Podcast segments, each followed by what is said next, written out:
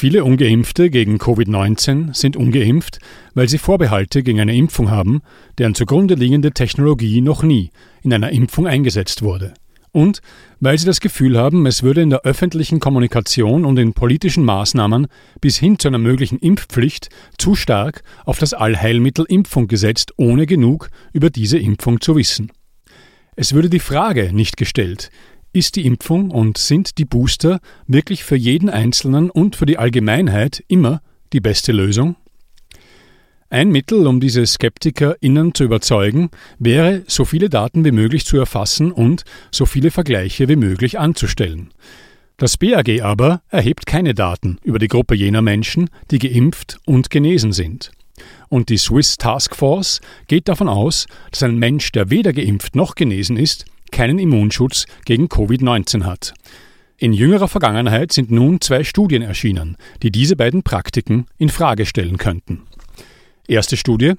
Das Paul-Ehrlich-Institut, eine deutsche Bundesoberbehörde im Geschäftsbereich des Bundesministeriums für Gesundheit, hat festgestellt, dass bei der mRNA-Impfung von Pfizer und bei den Vorgängern der körpereigenen Immunabwehr unterschiedliche Mechanismen angewendet würden. Dies führe laut dem Institut dazu, dass Genesene einen breiteren Immunschutz hätten als Geimpfte. SkeptikerInnen stellt sich da die Frage, was passiert, wenn beide Vorgänge zusammentreffen? Addieren sie sich sozusagen oder gewinnt ein Prozess Oberhand über den anderen? Wäre es möglich, dass sich der Immunschutz von Genesenen auf längere Sicht durch die Impfung verschlechtert?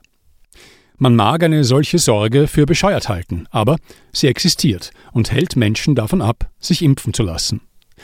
Der Vergleich zwischen Genesenen und geimpften Genesenen wird freilich verunmöglicht, wenn man die zweite Gruppe gar nicht erfasst. Zweite Studie. Der Mitteldeutsche Rundfunk, ein Arm des deutschen öffentlich-rechtlichen Fernsehens, zitierte Mitte November eine Untersuchung aus Großbritannien. Von 58 Personen aus dem Pflegebereich, die 2020 trotz einer Ansteckungswelle an ihren Arbeitsorten stets negativ getestet wurden, wiesen 20 ein erhöhtes Level an T-Zellen aus, die gegen die Vermehrung von Viren aktiv sind. Laut MDR vermuten die Wissenschaftler, das Virus ist wahrscheinlich in den Körper der Personen gelangt, wurde dort aber so schnell bekämpft, dass es gar nicht erst Fuß fassen konnte. Anders gesagt, die Personen, immerhin über ein Drittel jener, die nicht krank wurden, waren vermutlich immun, ohne je wissentlich genesen zu sein oder sich geimpft zu haben. Stellt das nicht die Annahme der Taskforce in Frage, dass es keinen Immunschutz ohne Genesung oder Impfung gibt?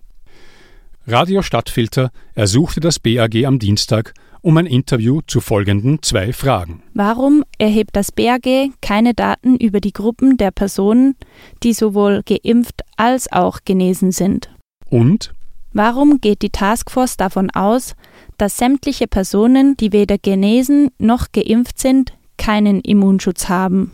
Das BAG antwortete, es stehe niemand für ein Interview zur Verfügung und beantwortete die Fragen schriftlich so. Wir betrachten es bezüglich des Impfschutzes als gleichwertig, ob jemand zweimal geimpft ist oder einmal genesen und einmal geimpft. Deswegen wird diese Zahl nicht separat ausgewiesen. Und? Wer noch keinen Kontakt mit dem Virus hatte, ist nicht geschützt. Daraufhin konfrontierte Stadtfilter das BAG mit den beiden erwähnten Studien, die diesen Antworten widersprechen würden, und ersuchte erneut um ein Interview oder eine schriftliche Stellungnahme. Denn eine offene Diskussion dieser Fragen würde verhindern, dass bei impfskeptischen Personen der Eindruck entsteht, es würde ausschließlich auf Impfdruck gesetzt. Das BAG antwortete. Alle unsere Empfehlungen, wie auch die Begründungen dazu, finden Sie in zahlreichen Verlautbarungen des BAG und der Swiss Task Force. Anders gesagt, das BAG wollte die Diskussion nicht führen. Es verwies auf seine Verlautbarungen, obwohl es in dem Interview ja gerade um die Voraussetzungen für diese Verlautbarungen gegangen wäre. Das BAG zeigte sich nicht bereit, über die Möglichkeit zu sprechen, dass die Daten, die die Grundlagen für alle Maßnahmen bilden, zu wenig oder dass die Annahmen der Taskforce falsch sind. Ja, dass diese Annahmen möglicherweise die Existenz einer ganzen Bevölkerungsgruppe negieren.